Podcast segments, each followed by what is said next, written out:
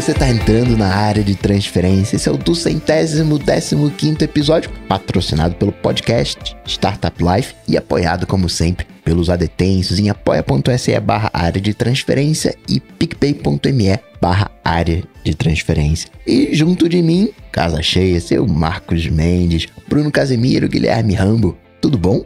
Olá, boa noite, ou bom dia, não sei, boa tarde, boa madrugada, boa. não sei quem tá escutando. Boa, boa. boa alguma coisa. Tudo bem?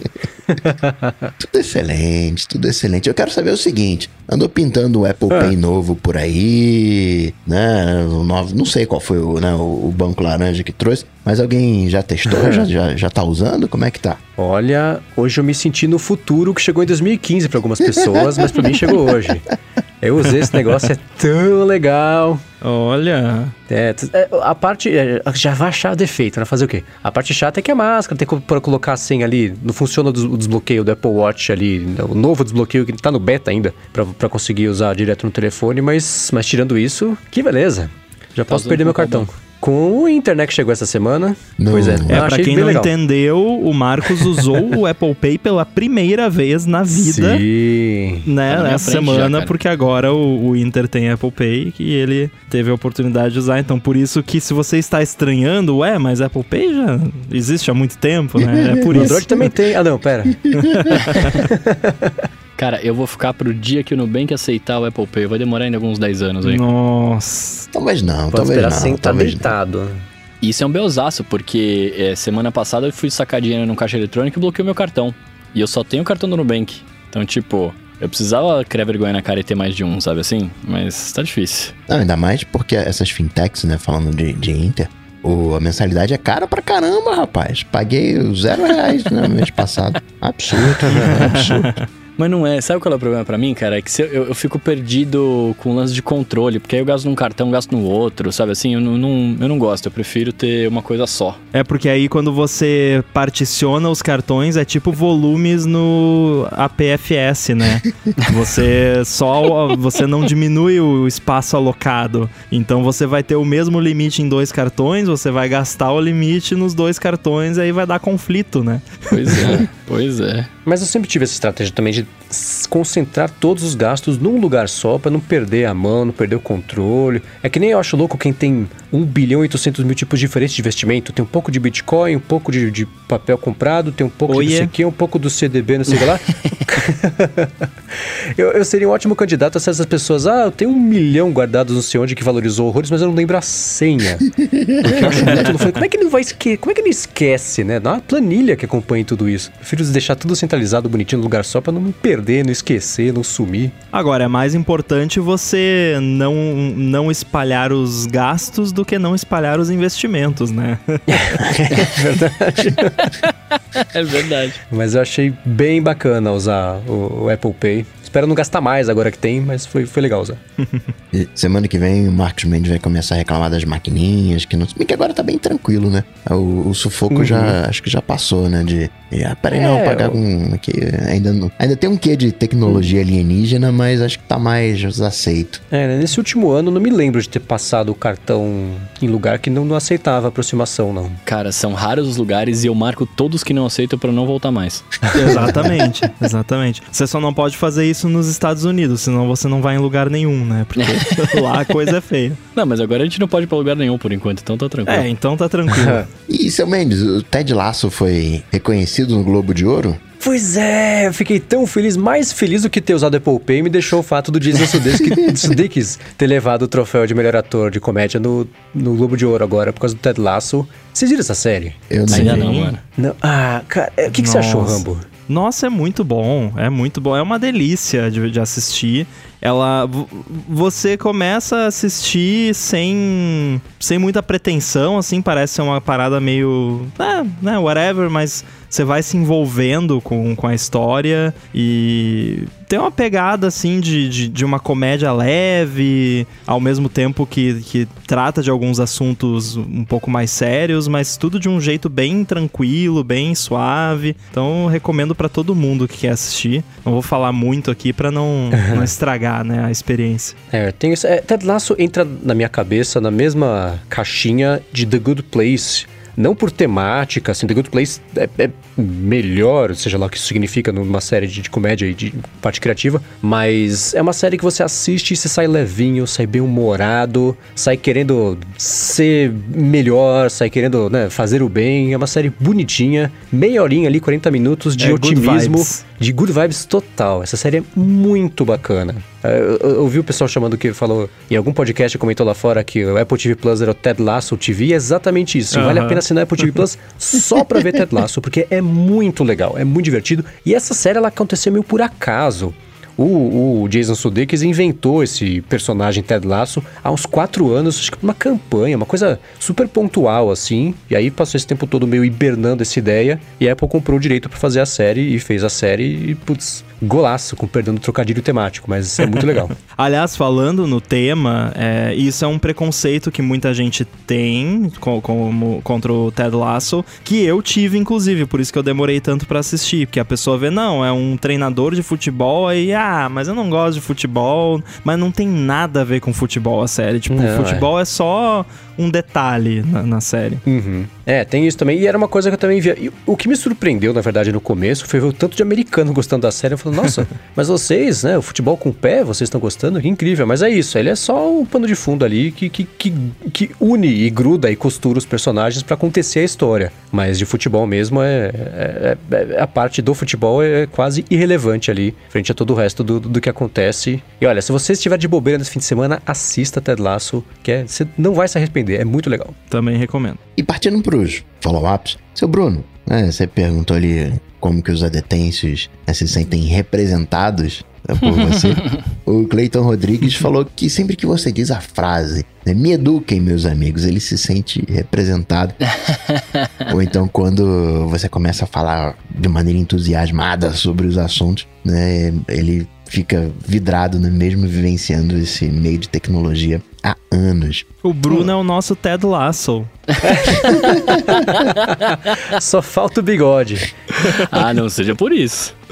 E se for, vai ser um bigode retina. Ah, cara, no meu Ah, caso tá, é um bigodinho. Pô, Cleiton, muito obrigado, cara. Eu acho que, eu acho que essa frase do, do Me Eduquem, ela devia ser usada pelo Brasil inteiro. Porque a gente não sabe tudo, né, cara? A gente tá longe de saber tudo, né? Ainda mais quando a gente tá gravando as coisas aqui, a gente tenta sempre, né, trazer a informação aí pras pessoas e, aquela coisa toda, né? Tipo, com, com qualidade, mas a gente não sabe tudo, né, velho? E, e é importante assumir isso, né? Então é sempre bom. Mas muito obrigado, cara. Muito obrigado por ouvir, muito obrigado por se sentir representado e tamo junto. Sobre a questão dos podcasts de True Crime, o Rubens Padovese lembra, no caso Evandro, né, o podcast, também fez muito sucesso nas narrativas pol- policiais, tanto que o Mizanzuki, ele foi contratado pela Globo, né, vai ter série e tal, acho que já tem, não sei se tá pronto, mas eu vi na TV o anúncio lá na Globoplay, não, o anúncio ah, lá e tal, caso Evandro. Eu recomendei pro Mendes, se eu não me engano, é, esse, essa temporada do, do Projeto Humanos, que fala sobre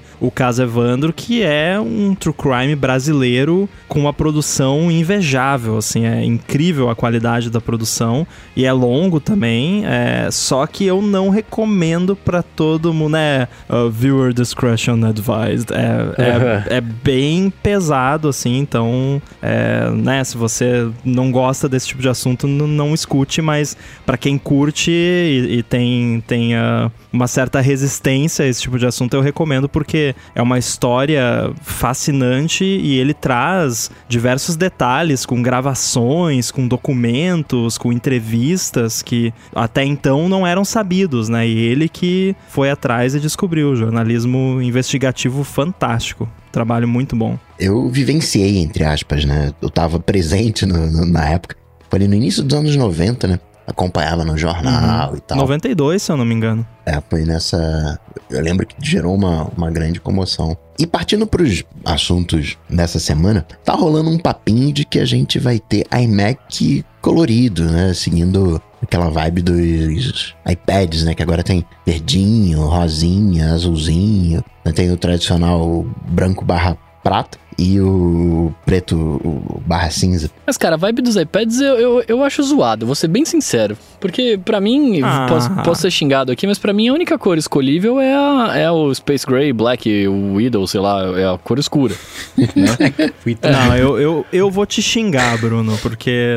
Não, pô, o Ah, azulzinho. Ramos, você não gostaria de ter, você não gostaria de ter um, um, um iMac Product Red, cara? Ia ser animal. Não, o Product Red sim, mas ah, assim. Pô, o azulzinho, o azulzinho bebê lá do, do iPad Air é, é bonitinho. A- a- Aí eu não sei se vocês já querem, né, falar disso agora, porque, né, dá, dá pra abordar o- outros ângulos, mas já vou adiantando do meu ponto de vista. Eu não compraria um iMac com uma cor muito extravagante, né? Embora eu acho o azulzinho do iPad Air lindo, até o verde também eu acho bonito. Eu teria o azul do iPad Air, teria numa boa. Eu até cheguei a pensar em comprar, mas eu já tenho o iPad Pro, então não, não, não tive necessidade e não tive coragem. Mas um iMac é diferente, né? Porque é uma parada que você vai ficar com ele por muito mais tempo, né? Na maioria das vezes, você compra um Mac desse, você fica 5, 6 anos, às vezes até mais, e ele fica em cima da mesa ali, exposto, é grande, então não sei se faz tanto sentido ter cores. Não sei o que, vocês acham. Uma coisa pra gente considerar também é que rola o papinho de que o, vou chamar de overhead desse iMac seria bem menor. Você não teria aquele queixo embaixo, né? Assim, ele ficaria eh, olhando de frente, a cor fica bem mais discreta, né? Não fica, de repente, um quarto né, decorado, sei lá, lilás. Aí você coloca ali um, um verde, né? Tem ali um, um, um meio termo, mas não sei se seria tão visível assim as cores. É, isso é verdade, porque o design vai, em teoria, vai ser diferente, vai ser mais um iPadão, né, que a gente já falou aqui antes. Então a cor ficaria mais evidente na traseira, nas laterais e no pé, né? Na frente, você provavelmente teria só aquele bezel preto que nem você tem no iPad, então ficaria mais sutil, pelo menos do ponto de vista de quem tá usando, né? E as cores né, do, do iPad, ao meu ver, por exemplo, você pega o, o Air, você tem o preto, prata e o rosa, né? Que não é rosa, aquele é, gold, o, né, ouro rosé da vida, mas enfim, são cores clássicas, né? É, sei lá, como se fosse uma pulseira, né? Ou um cordão, né? Ali de prata, né, de ouro, ouro eh, rosado. né? São cores mais clássicas. né? Um verde, um, um azul claro, né? como o iPad, passa uma coisa mais jovem, né? mais jovial. Parece que estão querendo tirar aquela cara sisuda do, do, do, do iMac, né? É. É, eu tive essa impressão também. Depende muito. de- Como esse iMac, os tudo rumor, nada confirmado, mas aquela coisa assim. Dizem que neste ano o iMac vai receber seu primeiro redesenho em uma década. Vai ser uma coisa essencialmente diferente do que ele é hoje, do que ele tem sido durante esses anos todos. Será que não é um momento também que a Apple vai aproveitar para tentar reposicionar o iMac como computador para um público que hoje não, não, não vê apelo nele? E essa parte de cores pode ser uma das formas de trazer essa, essa mudança. E, e não ia ser nem inédito, né? Você tem. Tinha até aquele iMac Flower Power, aquele iMac que parecia um dálmata. Isso ainda era é, teria iMac, um né? Aspecto era. nostálgico, né? Porque o, a, a grande sacada do iMac, o que fez o iMac ser o iMac foram as cores, né? Uhum, sim. Então é, é- é- tem a história clássica lá de quando o Jobs voltou e o, o Ive estava fazendo já esse o projeto do iMac translúcido com aquelas cores todas e, e foi isso que, que ajudou a, a salvar uma das vezes a Apple de, de falir e de voltar ao curso que ela precisava tomar e que, que tomou. Mas se essa mudança das cores for uma coisa que faça parte de uma, uma, uma reformulação mesmo do que, que é o iMac, para quem que ele é, eu acho que pode fazer sentido. Agora, o que eu não acho que faz sentido é pelo menos nesse essa, esse conceito que, que é essa história do John Prosser, então. É, preguiça. Mas ele publicou lá um conceito, é horroroso, né? Tanto o design quanto as cores, eu não sei o que é mais pavoroso, o design ou as cores. Mas é, é, parece quando começou a sair conceito, ah, a Apple vai lançar um telefone, que era aquele bando de, de iPod que o pessoal fazia no Photoshop em 10 minutos. Então, é, eu espero, se for assim, eu, eu fico meio inseguro. Mas cores eu não vejo ser um problema, não, desde que seja parte de uma reformulação completa. Se for o iMac que nele é hoje, colorido, se, sei lá. Por outro lado, a gente já comentou por aqui, né? O, o iPad nos confundiu, e acabamos de falar aqui, né? O iPad nos confundiu o fato dessas cores todas estarem é, é, disponíveis e ele nunca vendeu tanto, né? Então. Lembrando que as né? cores, elas estão disponíveis no iPad. No iPad Pro são as tradicionais, se bem que não tem o, o rosa, né? O, é só o, Não o preto tem, e é. prata, né? No, no iPad Pro. São Sim. só duas cores. E no iPad Standard é que você tem o, o, o set completo de, de cores. Que parece um pouco isso, né? Ó, iPad Pro aqui para trabalho, né? Uma coisa mais, entre aspas, séria. Então aqui tem essas cores mais sóbrias. E pra lazer, que não é lazer, né? Mas vocês entenderam qual é o, o, o punch. Então poderia ter esse mesmo esquema pro iMac pro iMac Pro, né? Separar as categorias, inclusive com cor. É, e só pra deixar claro também, não é porque eu pessoalmente não compraria um iMac azul, rosa, sei lá, que eu não acho que ele não deveria existir. Eu acho que quanto mais opção, melhor. Tem que ter, tem que ter o Space Gray, tem que ter o cinza, tem que ter o rosa, tem que ter o verde, o Product Red, tem que ter quanto mais cores, melhor, né? O transparente eu, eu pensaria em comprar. Sabe que Ó. eu, eu vejo as coisas transparentes, eu vejo muito anos 90, assim, que eu tinha um Game Boy transparente. E aí, enfim, eu jogava ele. É, então, mas Tinha eu acho muito anos sem 90. fio tan- transparente também. Fone sem fio. Ah, é Tinha, verdade. é. Tinha, tinha, tinha. Mas eu, eu não tenho muito apelo pra isso, sabe? Eu, eu curto ver a parada, mas quando eu tô com o produto, eu curto pensar que ele é mágico, assim, por dentro. Por, mágico por fora, né? Tipo, você tá tudo bonitinho lá e já era. Agora, sem ser o Johnny Ive, né? Essa coisa transparente, vidro, assim, né? Tende a perder a relevância, né?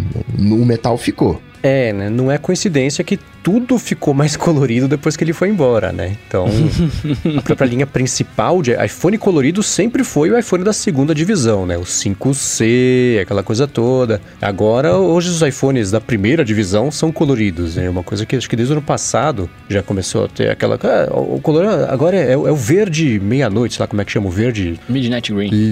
isso, é. Então agora é o, é o azul, aí você tem os outros todos que, que, que, que as cores começaram a fazer parte da linha de, de opções também. E existe, claro, um problema logístico de você administrar esse monte de modelo, de um monte de tamanho, com um monte de configuração, com um monte de cor também. Por outro lado, esse é o trabalho, né? Então, é, o desafio é você conseguir fazer isso numa escala que é do tamanho da, da escala da Apple, né? Até mesmo o Apple II, né? Que é aquele bege padrão, né? Digamos assim, não é um bege padrão. Né, foi toda uma cor por mais que seja bege, né, foi uma cor selecionada, um bege meio esverdeado, assim. Teve todo um, uma exigência do seu Steve Jobs para, né, não, a, cor tem que ser né, né, essa daqui, né, esse, aquelas eh, manias do, do seu Jobs. Eu, tô mais, eu confesso que eu tô mais curioso sobre o redesenho do que sobre as cores. As cores, elas estão, assim. é, é, faz, senti faz sentido se for a mudança, mas não faz o menor sentido como, como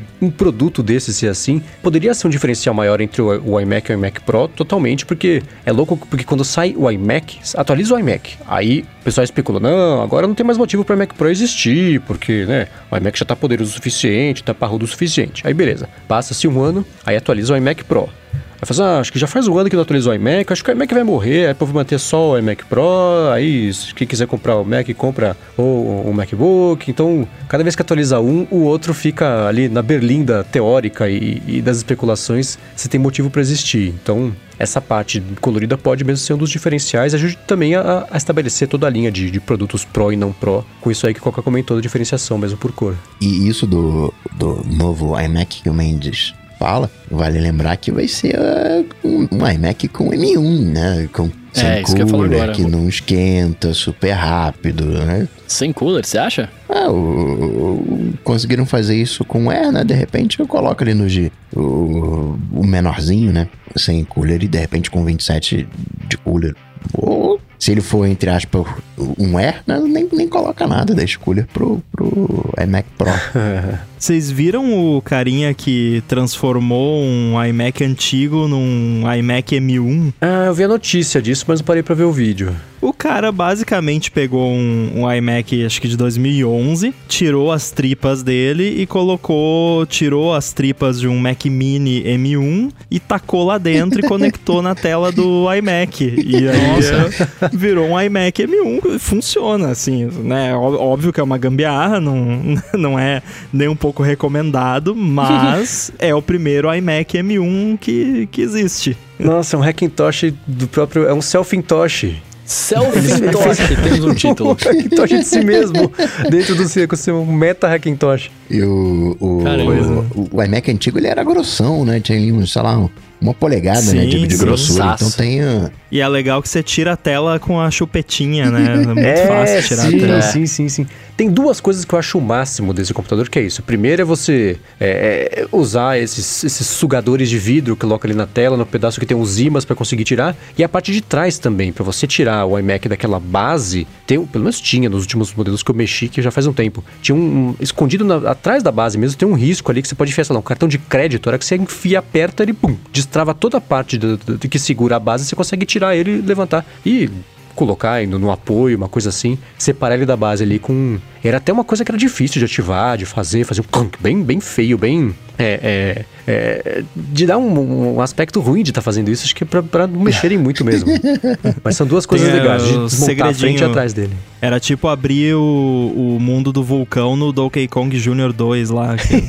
Que apertar um monte de botão, girar em torno da pedra. Konami Code do iMac, né? É, Mas tipo os AirPods Max tem essa pegada também no lance da haste, né? Que você consegue remover o... e tirar a haste deles com um SIM Eject Tool. Tem um furinho ali que você aperta, ele faz clique uhum. e aí você tira a haste. O Mendes comentou do, do, do, design, etc, né? O que me, me atraía muito dos iMacs, os, os, primeiros, eu nunca tive, né? Infelizmente. Mas o que... Eu, um dia eu ainda pretendo ter um, porque eu acho muito da hora. Mas o que me atraía muito, cara, era o conceito do All-in-One PC, tá ligado? Que por um tempo uh, eles tentaram fazer vários de outras marcas e tal. Uhum. Eu achava isso muito da hora, não ter gabinete e tudo mais. Eu achava bem legal. O que me deixa tretado com o iMac, o pessoal fala de iMac, iMac, iMac mas o iMac, ele é um MacBook, né? O, o interior dele é de um MacBook. Ele é um... O processador dele é um processador mobile, não um processador fullzão, né? Daqueles né, que drena uma hidrelétrica toda, assim, não só pra mim, assim, né? Voraz de energia. é. Ele é, assim, não é sendo pejorativo. Com M1 isso muda completamente, mas você tem processadores de servidores, que é monstrão. Você tem os processadores de desktop, que são monstrinhos. E você tem os processadores mobile, que são, né, ali... Né? Pokémons. É, né? não... é, o iMac sempre teve uma performance melhor, porque eles conseguiam dar uma potencializada ali no processador por conta da, da parte térmica, né? Ele é maior, tem uma ventoinha maior. É, eu lembro que o iMac que eu tinha, a tela dele era um radiador, assim, emanava calor. Você botava o rosto perto, você sentia o calor no verão, aquilo era uma maravilha, né? É, agora, com que nem o Coca disse, com M1 muda tudo, né? Aí você não. M1 aqui, né? Processador da Apple, não sei, M2, M1X, o que quer que seja que eles vão colocar. É, não deve é... ser M1, deve ser já versão é, nova. Então aí não sei o que a Apple vai fazer, porque nos Macs atuais a gente já sabe que já tem overhead, assim, que teria, não é overhead, é headroom, né? Já tem espaço sobrando em termos de performance, de, de questão térmica, questão de consumo de energia. O próprio Mac Mini, nesse vídeo mesmo do cara que fez o iMac M1, é, o Mac Mini tem uma fonte muito mais potente do que ele precisava ter pro, pro chip M1. É, tipo, tá usando, é que nem o negócio a gente só usa 20% do cérebro, né? Ele só usa 20% no, da, da, da fonte dele, então não precisaria ter aquela fonte. Então, né, o iMac tende a ter menos limitações do que um, um Mac Mini ou do que um, um MacBook. Então vamos ver, né? O que, que eles vão botar ali. Vão, vão... Se o chip M1 que não esquenta já é bom, imagino o que esquenta, né? um que pode esquentar, um que tá conectado sempre, né? Como é que já tem, né? O Mac Mini. É. Já tá sempre conectado. É, mas o Mac Mini ainda é meio, né, aquela coisa. Ele é ainda mais mobile, né? O, o chip dele, geralmente. Mas é. Tô bem curioso, tá? Eu, eu tô no, no, no time Mendes aí também tô mais curioso para ver que carinha que vai ter o iMac, independente de que cores, mas uh, que, como é que vai ser esse, esse iMac. Eu, eu para mim, se for um iPadão, como a gente já falou, eu vou, vou achar legal, vou achar bonito, Uhum. né? Então, veremos. Isso que eu ia comentar, já que vocês estão falando de redesign de novo, como é que, cê, como é que vocês gostariam que fosse? Tipo, é só, só igual ao iPadão? Gostaria que mantivesse um pouquinho da borda? Como que é isso pra vocês? Não, borda tira tudo. Quanto menos borda, melhor. Meu, eu Menos gosto borda da... mais tela, né? É, não, isso é real. Quanto menos Você borda, gosta mais de colar post-it, o pessoal de agência vai reclamar, né? Que não vai mais ter onde colar post-it. É.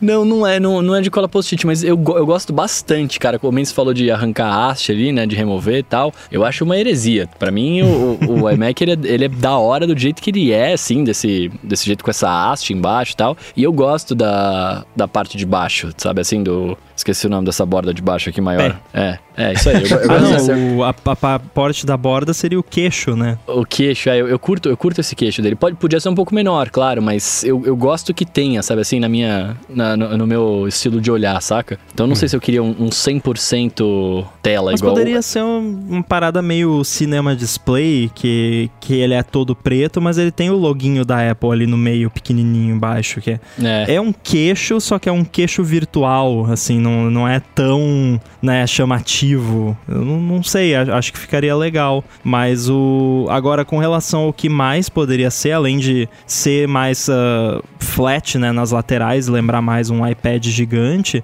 poderia talvez a. O suporte dele, em vez de ser esse suporte em L, que nem agora, podia ser uma parada meio iMac abajur, né? Porque aquilo lá era uma maravilha. de- é muito bonito, muito funcional. Podia ser um, né? Eles podiam, né? Pô, esse aqui é o, é o Mac Pro que vem com o suporte à tela, né? não, não é o. Não vai ter que comprar o suporte por mil dólares, né? Podiam fazer um suporte ferrado, assim, bem, bem maneiro. Né? Aquelas coisas só a Apple consegue fazer, né? É, eu tenho isso. O iMac G4 pra mim é de longe a coisa mais bonita que a Apple já fez. Tudo bem que hoje ele- você olha pra ele está datado, mas dane-se, ele é lindo. Aquela haste dele, É. aquele negócio a parte de trás, a parte da engenharia por dentro dele, de ser levinho, você mexer com o dedo, ele ficar solto, ele fica. Não ficava chacoalhando, é, é- é lindo. Tudo sobre ele é lindo. Inclusive, estou comprando. Se alguém que tá ouvindo tiver um desses pra vender, me entre em contato comigo, porque eu quero colocar um como peça de decoração no apartamento. Boa.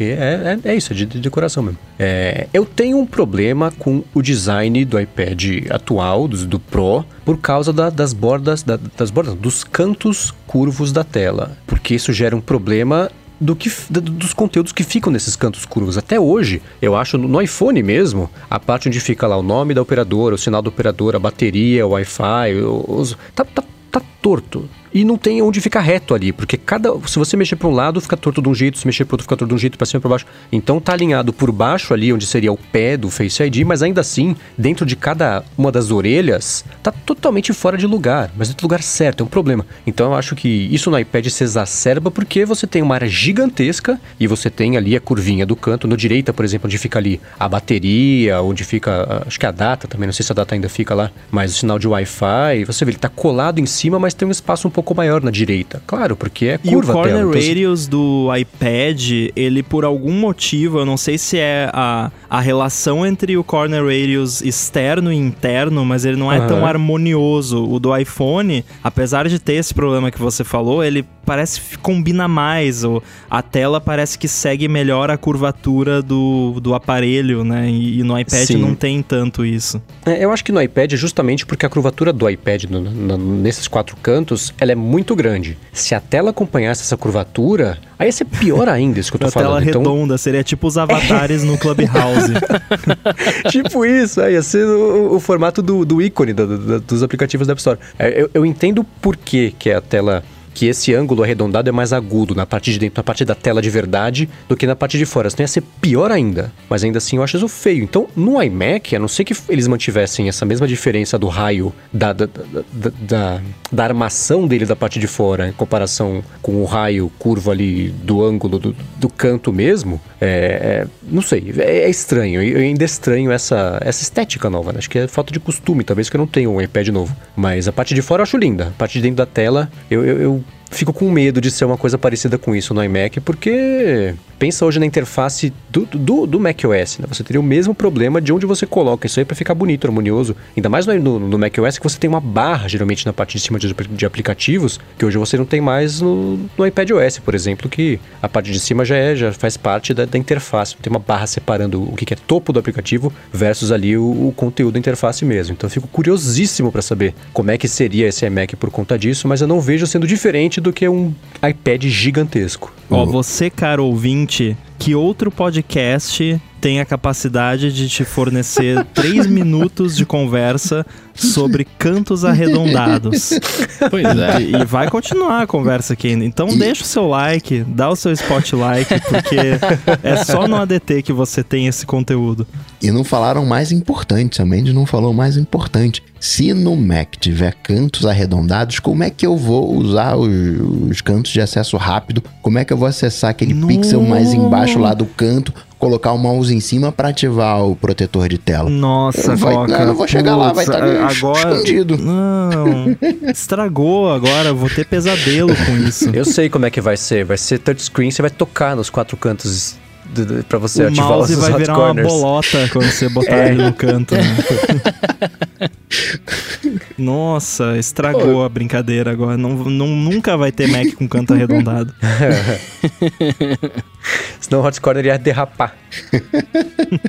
Mas eu também gosto do, do iMac com um jeitão de iPadão, né? O, do o Magic Keyboard, né? Que, que o iPad fica né, suspenso, né? Parecendo um iPad de fato.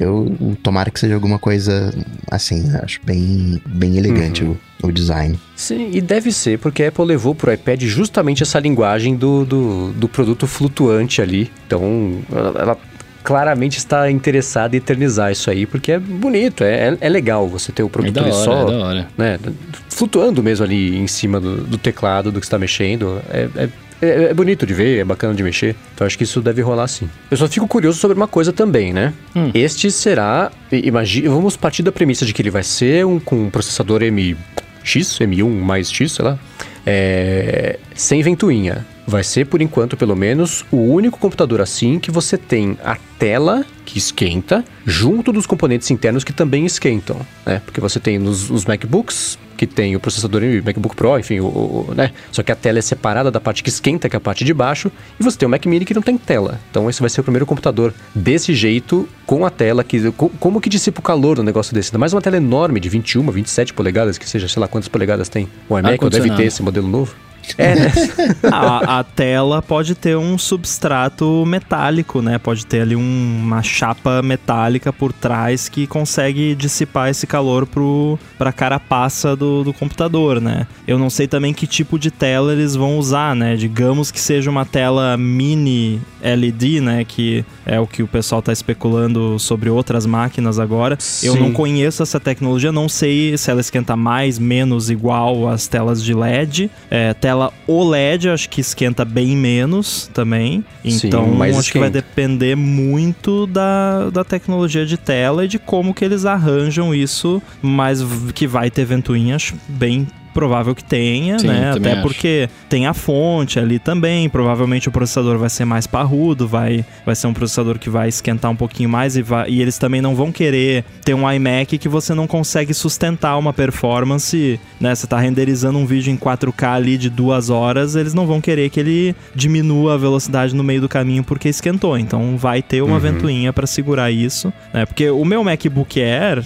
tem o mesmo chip do Mac Mini. A diferença, o Mac Mini é mais rápido, é, entre aspas, mais rápido, porque ele aguenta mais. O meu MacBook Air aqui, se eu for renderizar um vídeo de 4K, depois de uns minutinhos renderizando, ele vai ficar quente, vai dar uma pisada no freio pra segurar a temperatura. O Mac Mini vai Uhum. ligar a ventoinha, porque ele tem a ventoinha, né? Então acho que o É. iMac vai seguir essa linha. Eu fico pensando em câmara de, de, de vapor, resfriamento líquido, mas eu não sei se isso requer uma ventoinha. Tem telefone que tem isso, e telefone não tem ventoinha, né? Então eu sei, alguns. Então, não sei. Eu não sei a- o, o quanto que o display é um ponto crítico com relação a, a aquecimento, porque se você pensar, eu falei do meu iMac que emanava calor da tela, né? É, Uhum. Eu suponho que boa parte desse calor, se não a maior parte dele, era da própria tela. Então, de certa forma, o próprio display é o, o dissipador dele mesmo, né?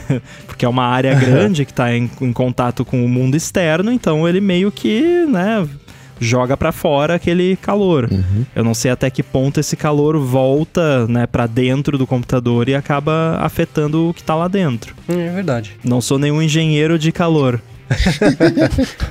Heat Engineering. Muito que bem. Pós iMacs coloridos, vamos puxar mais um assunto aqui, o Clubhouse do Twitter. Mas antes, deixa eu falar do patrocinador do episódio de hoje, que é o podcast Startup Life. O Startup Life é um podcast de bate-papo com líderes de startups, referências no Brasil, e toda semana eles escolhem um tema relevante para aqueles que trabalham com empreendedorismo, com tecnologia, inovação e trazem especialistas dessas startups referências né, nesses assuntos. Já rolou, por exemplo, bate-papo sobre marketing de conteúdo com o Guga Mafra, o Paulo Silveira da Lura já participou, o Tito Guzmão da Warren falando sobre fintech, a vida dos desenvolvedores com Lucas Montano, Venture Capital com o Amuripinho. né, Eles publicam episódios novos toda sexta. Isso quer dizer que hoje, né, junto do ADT, tá saindo o episódio do Startup Life. Então procura ele na sua plataforma favorita de podcast. Muito obrigado ao podcast Startup Life por estar de volta aqui patrocinando o área de transferência. Valeu. Valeu. E olha, eu confesso que eu achei que ia demorar um pouquinho mais pra clonarem descaradamente o Clubhouse.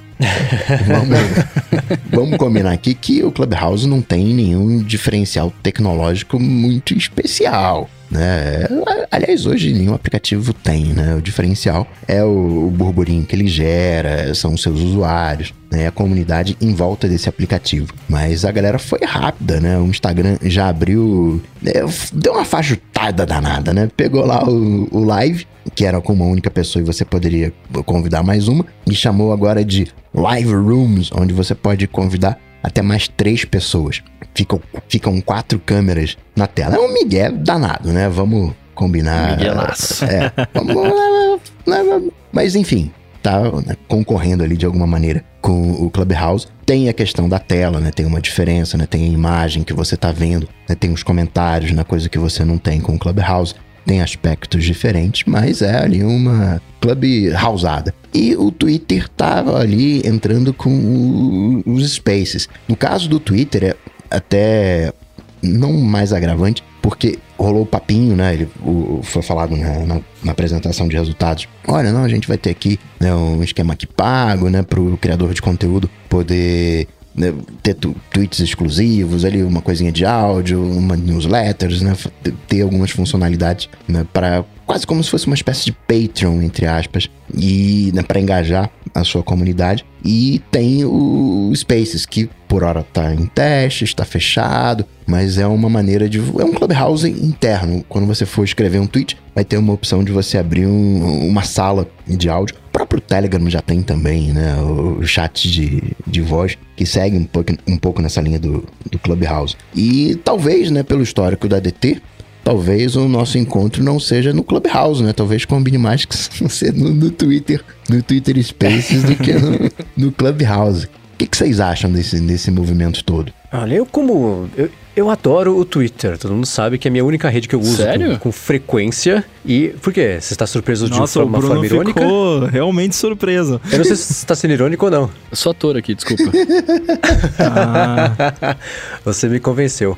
Porque é, o que tem sido legal de ver no Twitter é que parece que eles passaram os últimos 12 anos dormindo. Aí eles acordaram cheio de ideias e estão colocando tudo em prática ao mesmo tempo, né? Agora é assinatura, é o Fleets, é o Spaces, é não sei o que lá. Agora vai ter loja, compara o negócio de, de, de newsletter, já estão integrando também. Então eles estão ali com, com, com fogo no, no traseiro para fazer muitas coisas ao mesmo tempo. Inclusive, tá até se refletindo no, no valorizações, que a empresa dobrou de tamanho em três meses aí, em valor de mercado. É, eles começaram a testar o Spaces em novembro, porque o Clubhouse começou a, a, a testar. faz- eles tiveram o primeiro beta lá, que era distribui- distribuição só pelo Test Flight, eu acho. Era em junho, né, que a gente conversou aqui, que, que eles começaram a aparecer. E aí em outubro lançaram o primeiro aplicativo mesmo. É, tá sendo legal ver o Twitter fazer qualquer coisa. Tipo, se mexe, gente, pelo amor de Deus, né? Estão fazendo coisas. E essa parte de áudio tem sido muito bacana ver um aplicativo que ninguém dava nada, que é minúsculo comparado com as redes sociais gigantescas que tem por aí, fazendo todo mundo se mexer. O Instagram fez dessa roubada no jogo, ah, vamos lançar um recurso novo, quatro pessoas conversando ao mesmo tempo, já já tinha, era uma para uma, agora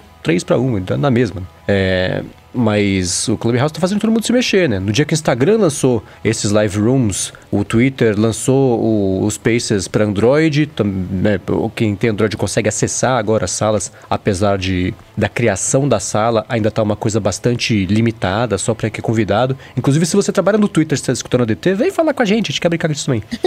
é, tem sido bacana ver isso aí e eu confesso que eu já entrei em mais já entrei e fiquei em mais salas do Twitter Spaces do que do Clubhouse. Do Clubhouse, geralmente as salas são de uns temas sem muito pé nem cabeça. É muito legal ver qualquer tipo de plataforma que dá a oportunidade das pessoas se expressarem, acharem sua comunidade, acharem a sua voz e fazer as coisas. Dito isso, nem toda conversa é interessante o suficiente para merecer uma plateia, né? E eu, pelo que eu tenho visto da adoção do Twitter Spaces, tem sido gerado um conteúdo que, que no geral, é um pouco mais direcionado para feito por, por, uma galera que sabe como explorar uma conversa, como explorar uma entrevista, como explorar um tema do jeito um pouco mais guiado do que só liga o microfone e fala aí. Porque os melhores programas de liga o microfone e fala aí geralmente tem uma estrutura gigantesca por trás que, quanto mais desapercebida da passar, melhor está sendo feito o trabalho de fazer parecer que é tudo muito espontâneo, quando na verdade não é assim. Né? Então, eu acho muito bacana ver isso tudo acontecendo agora e dando espaço para todo mundo, para quem tem já estrutura e às vezes até o talento de fazer uma, uma conversa fluir, direcionar o papo, porque é mais interessante, dependendo do que alguém falar, uma coisa pesca, uma coisa outra, e segue o papo com isso, versus alguém que de fato só está querendo compartilhar a própria ideia com o mundo e falar sobre qualquer coisa, sobre entusiastas de água com gás, que os quatro somos aparentemente. E, pô, liga a câmera e vamos falar sobre isso, liga o microfone e vamos falar sobre isso, né? Que a vantagem dele Nossa, até frente ao próprio ter um papo Instagram. de água com gás no, agora aqui no, oh, vamos, no Clubhouse, porque... Área de efervescência. Nossa! Muito bom.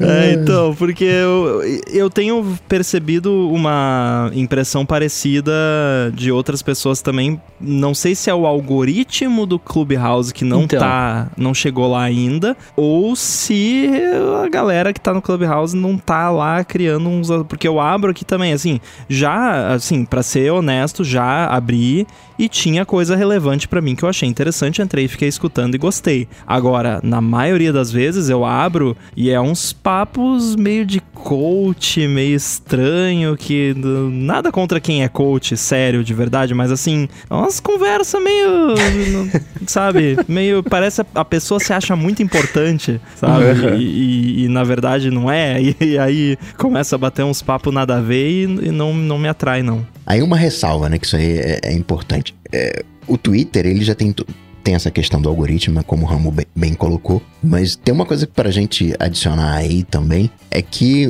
o, Twitter do Mendes, além de ter mais de 10 anos, é, o Mendes, ele tem todo um sistema de proteção, ele tem né, os seguidores, né, a galera que ele curte, ele tem Tá o, filtrado. é, tá filtrado, ele tem os mutes. Né? O Mendes é um cara que coloca o, o, o Twitter em japonês pra não ver os trendings do, do momento. Então é, é, é um Twitter todo preparado, né? Todo isolado. Óbvio que o Twitter vai conseguir oferecer um conteúdo muito melhor do que o, o- o Clubhouse, né? Dentro desse, desse aspecto. Era exatamente isso que eu ia falar, tá ligado? O, o lance do Clubhouse, do, de você ter mais conteúdo interessante no, clube, no, no Twitter do que no Clubhouse, é porque você tem, recebe o conteúdo daquela galera que você já tá acostumado a receber. E aí, muito provavelmente, essa galera faz um conteúdo que é relevante. Já no Clubhouse é todo mundo novo, né? Tipo, ninguém sabe, teoricamente, como usar e o que falar e sobre o que fazer e tal. Então, por isso que eu acho que fica meio assim, saca? Agora, o que eu acho que, que o Clubhouse acerta, eu não vi ainda direito como é o Spaces, porque eu só consegui participar de uma conversa, né? Porque a galera que eu sigo aparentemente ou não teve a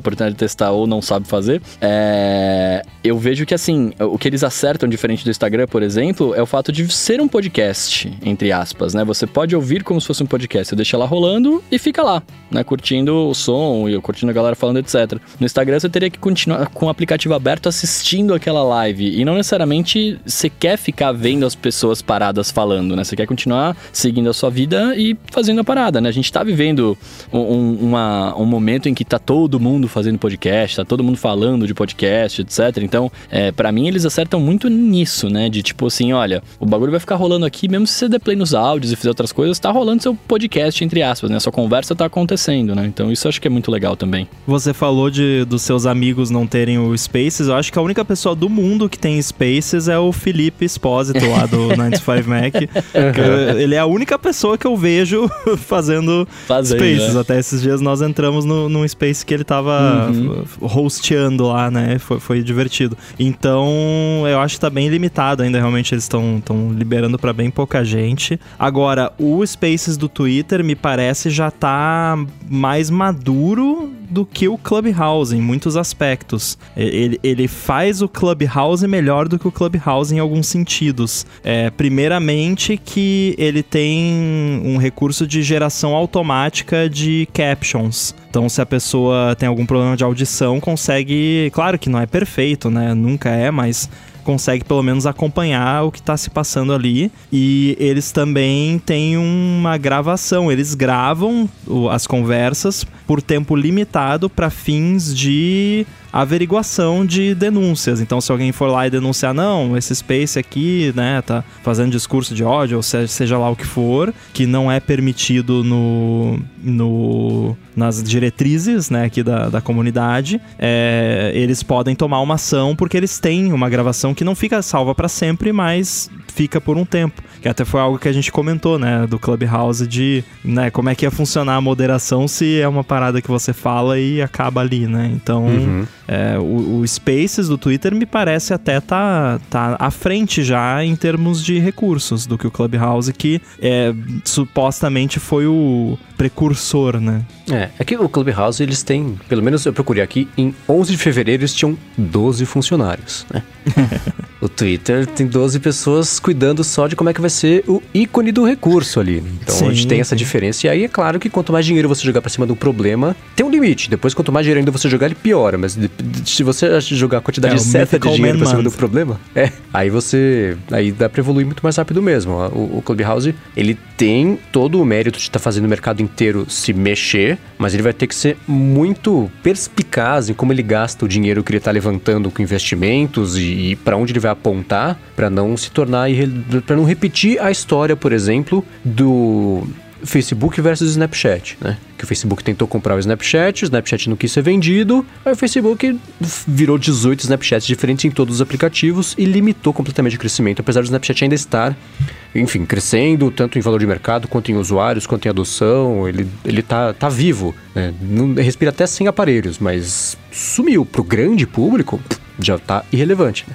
Nossa, às Então vezes eu um nicho, esqueço que o Snapchat existe. Ele já Eu chegou também. nesse ponto pra mim, que É, às vezes eu tá tô assim também. sentado assim, tomando café, tomando meu café da manhã. Nossa, o Snapchat existe ainda? E, nossa, olha, existe. Não uso. Faz muito tempo que eu não. é, E eu nunca também consegui usar aquele negócio, porque eles fizeram com uma proteção anti-boomer, né? Se bem que eu não sou boomer, mas é uma proteção anti-não geração Y, sei lá, porque eu geração Z, que era só ah, jovem que conseguia usar aquilo.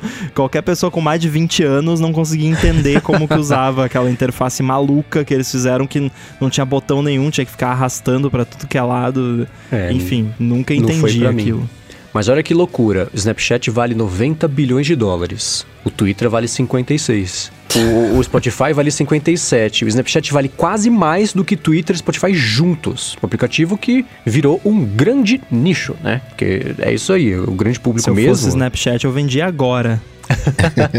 Não, mas o, o, Então tem isso. para os jovens americanos, o Snapchat ainda continua sendo o, o Snapchat. Entrou ali numa briga com o TikTok, mas ainda tem o, as empresas ainda procuram o Snapchat para passar a sua mensagem para esse público. É que às vezes, né, a gente tá aqui num, fora do público, tanto de idade quanto de país. Mas sim, né? Snapchat, pra gente aqui, efeitos práticos não, não, não existe. É que eu vejo muito por conta do. Porque assim, eu acompanho muito, eu conheço muita gente mais nova do que eu e, e, acompanho também muito influencer por YouTube, Instagram e tudo mais. E essa galera parou de falar em Snapchat, sabe?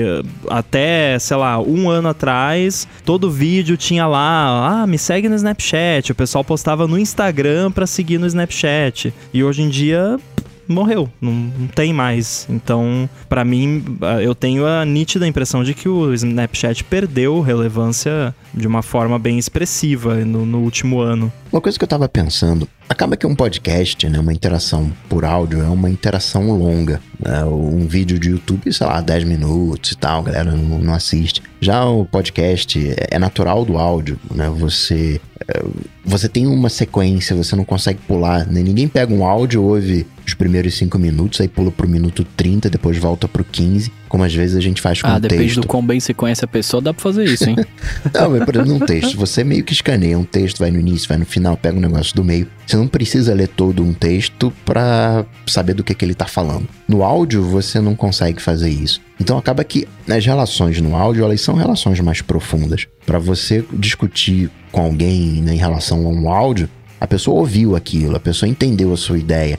A pessoa não, não, tirou as frases de contexto e não meteu uma mitada barra lacrada em cima. Ela, cara, entendi o que, que você tá falando. Entendi qual, qual é o teu ponto de vista. Ó, oh, meu ponto é esse aqui, concordo, discordo. Você acha que esse movimento de áudio é um. vai de alguma maneira preencher algo que que dentro da gente que clama por essas relações mais profundas ou é, modinha? Modinha não. Eu acho que assim como tudo de, de, de qualquer uso social, isso vai morfar para o formato final dele, né? Não é isso, não vai continuar sendo assim, mesmo porque existe. O, Clubhouse tem esse problema gigantesco, lá e bem ruim. É isso que o Rambo falou. Você entra, as sugestões que aparecem para mim são pavorosas. Esses coaching bem sem vergonha de um monte de gente tentando se apropriar de um, de um, de um território totalmente aberto, né? O pessoal fala assim, eu vou, eu vou ser o influencer de, de, de, do assunto tal no Clubhouse, porque não tem nenhum fazendo isso aqui. Então tem um monte de nada. O Twitter já tem toda essa história que vocês comentaram agora. As pessoas já, já usam o Twitter há algum tempo, né? Então existe já essa estrutura toda feita, mas ainda assim ele tem um grande problema de. A, a, a, os, as salas têm um grande problema de descobertabilidade. Não sei como chamar isso.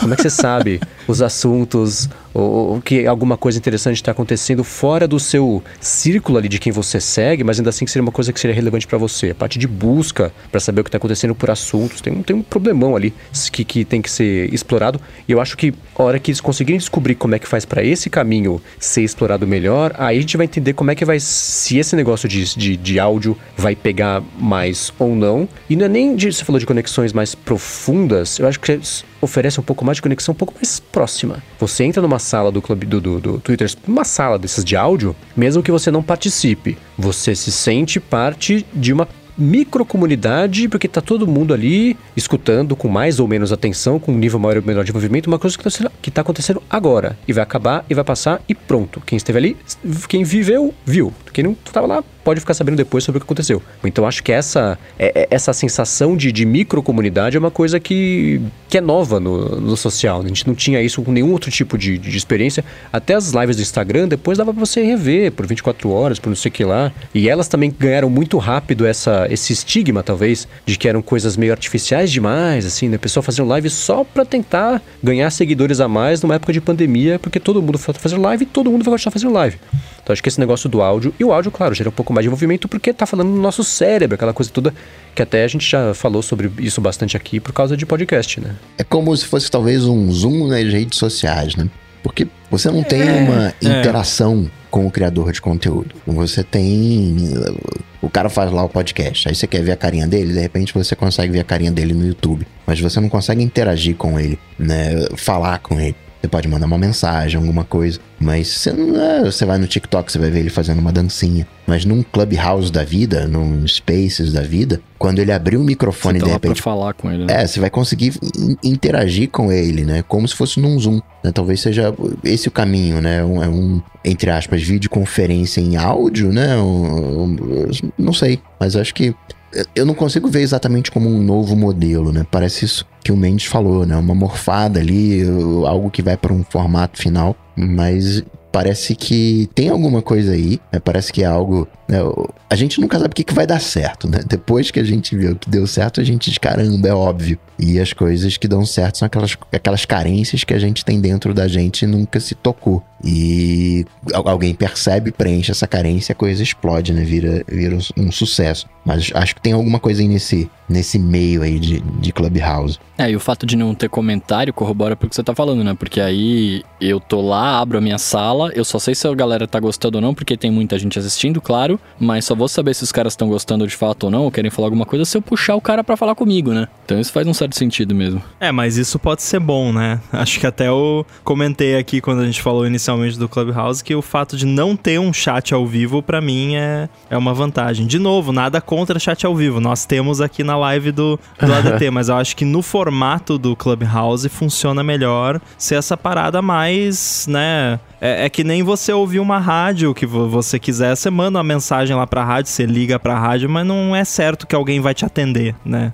Uhum. É, ou que, que alguém vai receber a sua mensagem, vai receber a sua ligação. Mas de repente, se, se você tiver ali inserido num- numa conversa que você pode ser relevante, o host vai ver você ali e vai te chamar, né? Então. Mas eu acho que é, é bem provável que eventualmente o Clubhouse acabe adicionando chat, adicionando Ah, mensagem, um monte de coisa, porque vão começar a ter que expandir. é, e aí, quem tiver criando ali a sala provavelmente vai ter a opção de desligar ou não. Partindo então pros hashtags AlôADT, você que tem aquela melhor pergunta, manda lá no Twitter com a hashtag AlôADT, que cai aqui para obter exatamente as melhores respostas. E foi isso que fez o Bruno Canela, que inclusive tô curioso para saber essa resposta aí, hein, Rambo. Ele quer saber que bruxaria que foi feita no Clubhouse para que o áudio role em segundo plano, em paralelo, né?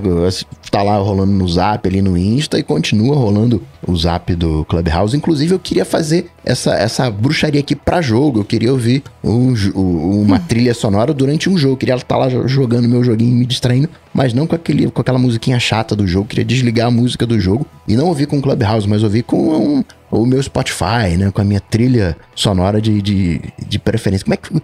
Que bruxaria é essa, hein, Rambo? Essa bruxaria se chama código.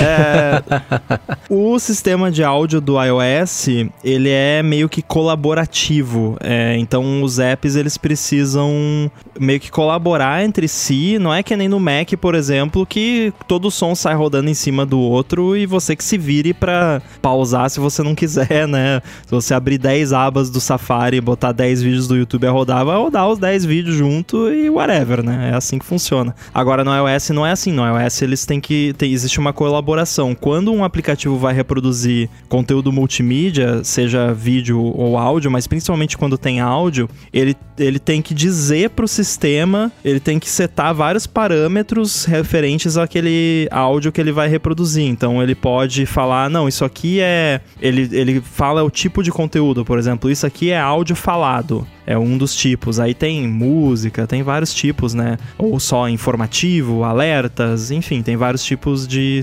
de conteúdo que ele pode registrar. E ele tá, o aplicativo também tem a capacidade de dizer para o sistema o que, que o áudio dele deve fazer com relação ao resto do áudio do sistema e o que, que o, outros áudios devem fazer com relação ao dele. Então ele você tem APIs abertas no iOS, qualquer desenvolvedor pode usar para falar, não, quando você sair do meu app e o meu áudio continuar tocando e você for reproduzir um outro áudio em outro aplicativo, pausa o meu. Você pode falar isso. Ou então, abaixa o volume do meu, ou então continua tocando. Normal, não, não mexe, deixa assim. E aí o outro aplicativo também pode dizer: não, isso aqui não, de jeito nenhum, você tem que parar tudo, não quero saber, eu sou impor mais importante do que todo mundo. Esse é, por exemplo, quando chega uma chamada telefônica. Chamada telefônica acabou tudo, né? Para o áudio de tudo. É, então é isso, não tem bruxaria nenhuma, é só a forma como foi feito. E aí vai muito do desenvolvedor saber,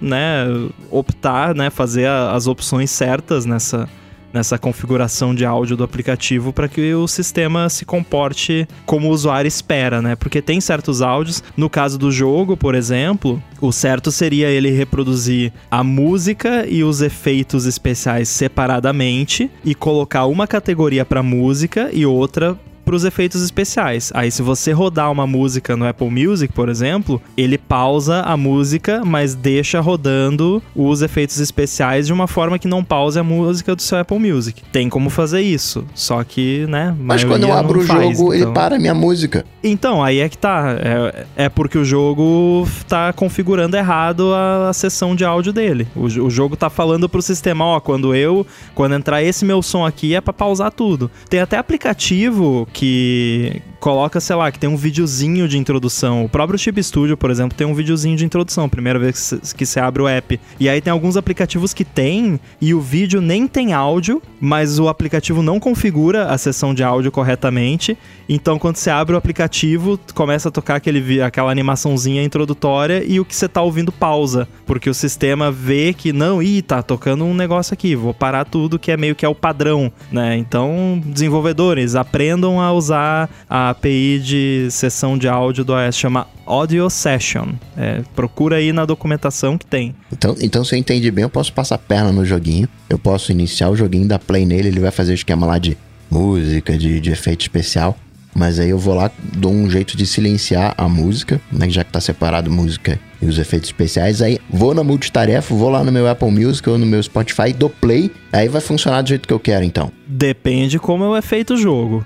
Cara, Mas... a maioria dos jogos que eu jogo são assim. É, pode funcionar. Você bota o. abre o jogo e aí quando você abrir ali o control center, vai estar tá o que você tava tocando. Vai estar tá o Apple Music ou vai estar tá é, o Spotify, você, você dá play. Se o, o, jogo não mexer mais nisso, ele vai deixar tocando, né? Mas é. é isso é, é complicado porque a maioria dos aplicativos realmente não, não configura isso direito e aí rolam esses problemas. Então agora só vou jogar com que nem o Bruno com a minha própria playlist. Não, cara, mas rola. Eu até quando tem jogos que eu jogo aqui que quando você coloca o iPhone no silencioso, ele automaticamente, né, não exibe o som do, do jogo e se eu estiver vendo um vídeo alguma coisa, ele continua o som do vídeo. Né, como eu tenho YouTube Premium, eu vejo coisa em background, então tipo, ele continua rolando, por exemplo, com a maior parte. É, e tem alguns jogos que são bem inteligentes. Por exemplo, se você tá no silencioso, mas você tá de fone, ele reproduz os efeitos especiais no seu fone. É. Mas se você não tá com fone, se tá no alto-falante do iPhone, ele não reproduz. Que ele entende que você não quer, né? Porque você tá no silencioso. Na verdade, acho até não é uma parada manual que o jogo faz. Isso também é um, um jeito que você configura ali. Por exemplo, essa abertura do, do Chib Studio que eu mencionei, se eu não me engano, ela só reproduz reproduz o áudio dela se você tiver de fone. Se você tiver com o alto-falante do iPhone, ele não reproduz. Entendi.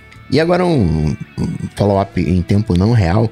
Né? Uma vez a gente comentou aqui do uh, o Premiere, né? o, o Metal com a aceleração de hardware. E que eu falei que ficou a mesma coisa. Fui dar uma olhada de novo. E assim, não vi grandes coisas na renderização ali uh, durante a edição. Mas na exportação, eles estão agora com o Intel QuickSync. Então, a exportação desde 2019 que eles estão suportando o Intel QuickSync, a exportação sim ficou ferozmente mais rápida, assim, coisa de um terço do tempo. E o Intel QuickSync é mais rápido no M1?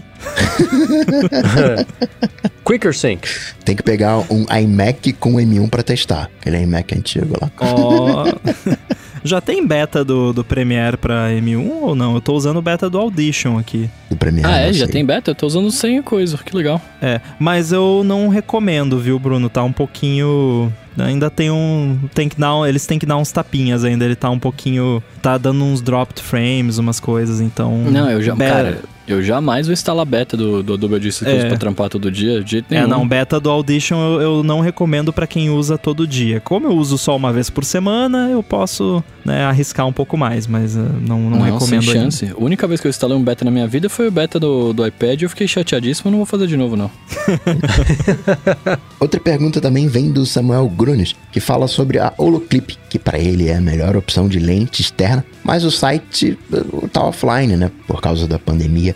O que, que a gente recomenda, conhece de outras marcas? Olha, essa pergunta eu vou ouvir atentamente a resposta, porque eu só conheço o Holoclip. Vamos ver se eu alguma também. coisa aqui hoje. Eu também. Eu já tive umas lentes da Holoclip, inclusive, gostava bastante. Eu super recomendo elas. Agora, outras. Então, se você que escutou a DT conhece alguma marca de câmera que dê pra substituir, de câmera não, de lente, né, pra substituir o Holoclip, manda pra gente que a gente coloca aqui no episódio que vem como follow-up e ajuda o Samuel também nessa busca dele por uma lente nova que não seja de lá. E por último, o seu Edgar Contente, querendo saber se a gente fosse para uma ilha deserta, qual dispositivo seria o nosso fiel escudeiro? Sendo que nessa ilha deserta não tem internet, mas tem energia. Levaria um roteador. não, não dá, né? Não. Levaria o mundo em 3G. Eu levaria vai um, ter onde um cabo ligar mais, submarino. Ah, acho que o Mac, né? No meu caso, pelo menos, porque é onde eu consigo fazer mais coisinhas, né? Apesar que sem. A vida sem Internet. internet é meio triste, né? Tem vida Mas sem pelo internet. menos eu consigo. De repente eu consigo criar a internet no Mac. Não sei. É, olha, eu, eu fico entre o iPhone e o Mac, porque se eu tô numa ilha deserta, eu não vou precisar trabalhar, né? Eu vou ter que trabalhar pra sobreviver. Eu acho que esse é o meu trabalho. E talvez o, o iPhone, por ser menor, né, e mais prático de carregar, eu consiga tirar, registrar minha, essa minha trip aí, né, enfim. Talvez eu ficaria com ele. Eu, assim, meu fiel escudeiro seria uma faca, né? Se eu tô numa ilha deserta, preciso de uma faca, né? Não Uma tem pederneira. É, eu preciso, né, de sobrevivência, né? Talvez um, um daqueles canivetes com bússola, né? Alguma coisa, né? Digital e tal, mas né, eu iria mais pelo lado da sobrevivência. Talvez por... O iPhone tem GPS e. e tem bússola, né? Eu não pensei nisso, ó. Eu mudei aqui, ó. Ah, seria iPhone.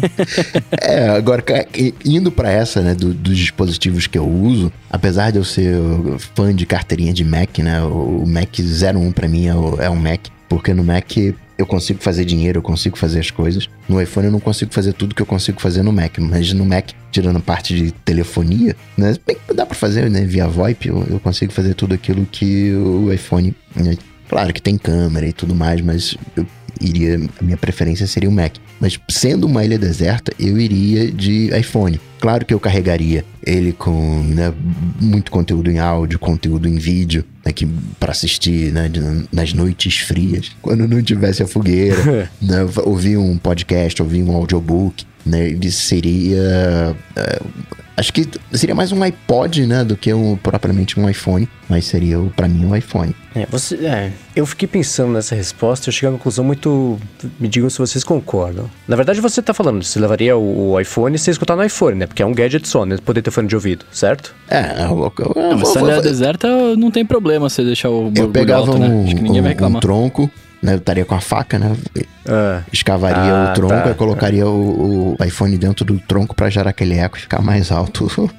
entendi. Na ilha deserta, você não precisa se preocupar com o gemidão do zap, né? Até Não porque não teria internet. internet. É. né?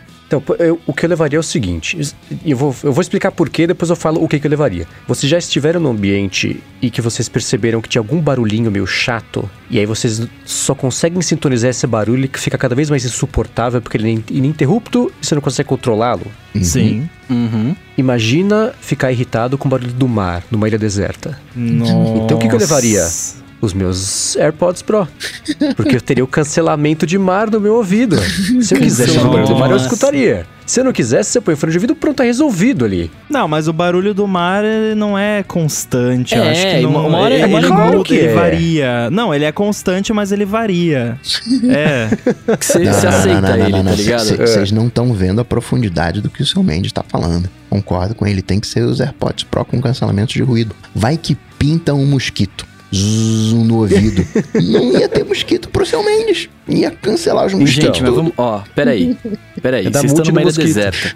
A gente tem que sobreviver, a gente tem que ouvir o ambiente à nossa volta. Se você resolver cancelar o ambiente por algum motivo, o leopardo te pegou. Ah, mas o É, leopardo verdade. ele faz um barulho que tem uma frequência do mar. Eu ia escutar melhor, eu ia escutar melhor o leopardo. Entre eu com o meu fone de ouvido e vocês ouvindo o podcast, eu sobreviveria, tá? É, ele falou cancelamento de mar, não é cancelamento de leopardo. né? É verdade. É verdade. Então esse seria o meu, meu gadget de escolha. Tendo energia, podendo recarregar pra não ficar sem bateria, tá resolvido. Mas é possível a gente sair dessa ilha? Porque se fosse possível sair dessa ilha, eu acho que eu tentaria levar alguma coisa com um mapa, alguma coisa assim. Um jet ski. Porque ele falou que não. É, ele falou que não tem internet, mas, pô, será que pega celular? Eu posso ligar pra alguém? Se eu puder ligar também, eu ligo pra um guia. Eu levaria um helicóptero pra sair da ilha. Pronto, resolvido. helicóptero é um gadget.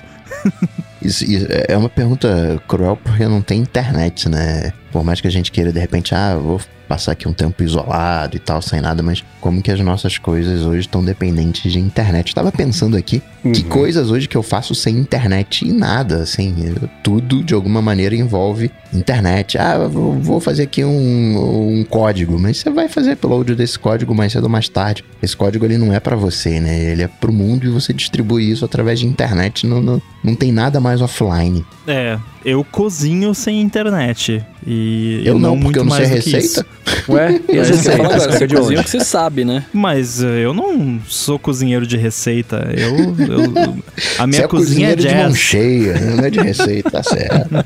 Mas é, eu, assim, claro que eu ah, eventualmente pesquiso receitas e tudo mais, mas a co- cozinha salgada, geralmente eu improviso ali, já, já sei as- os fundamentos, então eu invento ali na hora. É, o problema é confeitaria, aí, aí complica, aí tem que ser receitinha lá, tudo pesadinho na balança. Você vê que o cara cozinha quando ele, ele se refere às paradas como confeitaria, essas coisas, né? Pra mim é comida.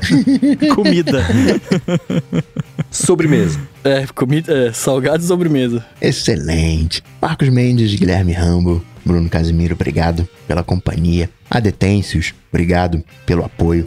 Lá em apoia.se barra área de transferência e picpay.me barra área de transferência, como diz o Mendes, nos dão esse excelente trabalho. Obrigado ao nosso patrocinador, podcast Startup Life. Obrigado também ao Eduardo, que faz a edição, né, que cuida dos bastidores pra gente. E pra falar comigo, vocês sabem, só ir lá no Google, bater Coca-Tech, que a gente troca uma bola. Pra falar comigo, você vai no Twitter, coloca lá arroba underline inside, a mesma coisa também no Clubhouse e, e é só, né? É basicamente isso, porque no Instagram é Guilherme Rambo 2, tá bom? Não esqueçam. E o TikTok, e também, é o TikTok também. Também tô lá no Stack Trace, no 95mac.com, toda semana. E é isso aí, até semana que vem. Valeu, meus amigos. Eu sou arroba Bruno underline Casemiro no Twitter, no Instagram e no TikTok. E no, e no Clubhouse também, mais próximo de você. E é isso. Vamos lá que a gente troca uma ideia. Bom, no Twitter, no Instagram, no Clubhouse, onde mais? No Snapchat eu não sei se eu tenho, no, no- no TikTok, mas eu sou MVC Mendes E em agora todos alguém eles. vai fazer.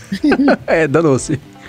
Eu apresento o Loop Matinal, podcast diário de segunda a sexta do Loop Infinito, e todo domingo eu escrevo-os, a coluna semanal no ifeed.pt. Tudo dito e posto, a gente volta semana que vem. Falou, tchau, tchau. Valeu! Valeu! Falou!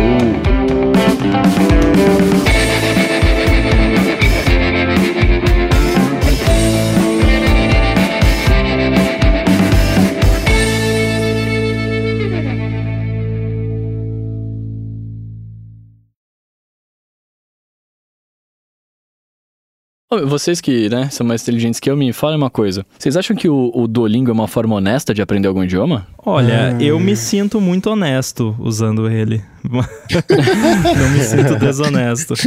Tem uma coisa Depende no do Duolingo. É, assim, posso falar da, da minha experiência. Eu, eu tô aprendendo coreano no Duolingo há, faz Caramba. mais de 100 dias já de streak que eu, que eu tô. Olha! E, cara, essas paradas de gamificação geralmente não funcionam comigo. Por algum motivo, a do Duolingo funcionou. Eu tô que nem o Mendes com o- o- os- as argolas do Apple Watch. Eu não posso ficar um dia sem fazer a minha aulinha, pelo menos uma, né? Geralmente dura uns 5 minutos ali, um, um módulozinho ali que você faz. É, quando eu tô um pouco mais empolgado, eu faço até mais pra ganhar mais pontos, pra ficar mais alto no ranking. Porque tem um ranking e aí você vai subindo nas ligas lá e tal. E assim, cara.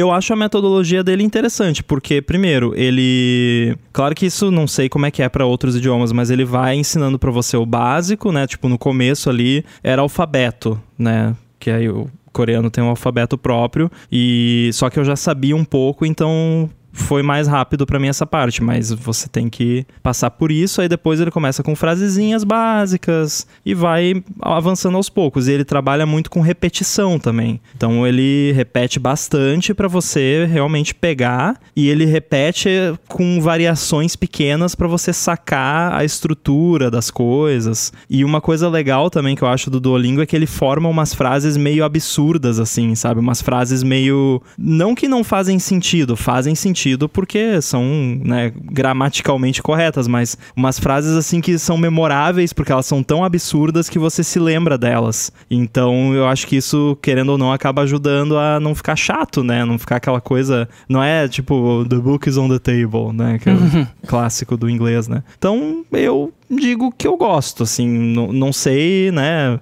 Eu sei muito mais do que eu sabia antes de começar a fazer Duolingo. Então acho Justo. que tá funcionando, só que é aquela coisa, demora, tem que se dedicar, né? Mas eu gosto, eu acho que é, é bacana. É, eu perguntei porque eu, eu, peguei, eu baixei o Duolingo e eu tô fazendo o, inglês lá e eu já falo inglês, então, né? Eu tava, eu tava vendo pra, o que, pra ver como é que era, pra testar e tal. E a gamificação funciona zero comigo em qualquer coisa. não, não, não, não, entra pra mim. Então eu, eu pensei, falei, ah, deixa eu ver se os caras mexem, porque eu queria aprender espanhol, que eu, não, eu falo também zero. E aí eu falei, ah, vou tentar o Duolingo, mas depois eu falei, ah, eu vou ficar mexendo aqui, aí não vai dar certo, mas se você tá curtindo, eu vou testar mesmo, Rambo. Da hora. Cara, o assim, pela minha experiência, negócio de idioma, que eu só sei dois idiomas, português e inglês. É, para você aprender mesmo, você tem que querer muito. É o tipo de uhum. coisa que você tem que ter muita vontade, porque não é rápido. Não, você não vai aprender em uma semana, nem em um mês, provavelmente nem em um ano. Você vai uhum. precisar estudar por muito tempo aquilo para conseguir chegar em algum nível de proficiência. Então, tem que querer muito, independente de qual método você for escolher para aprender.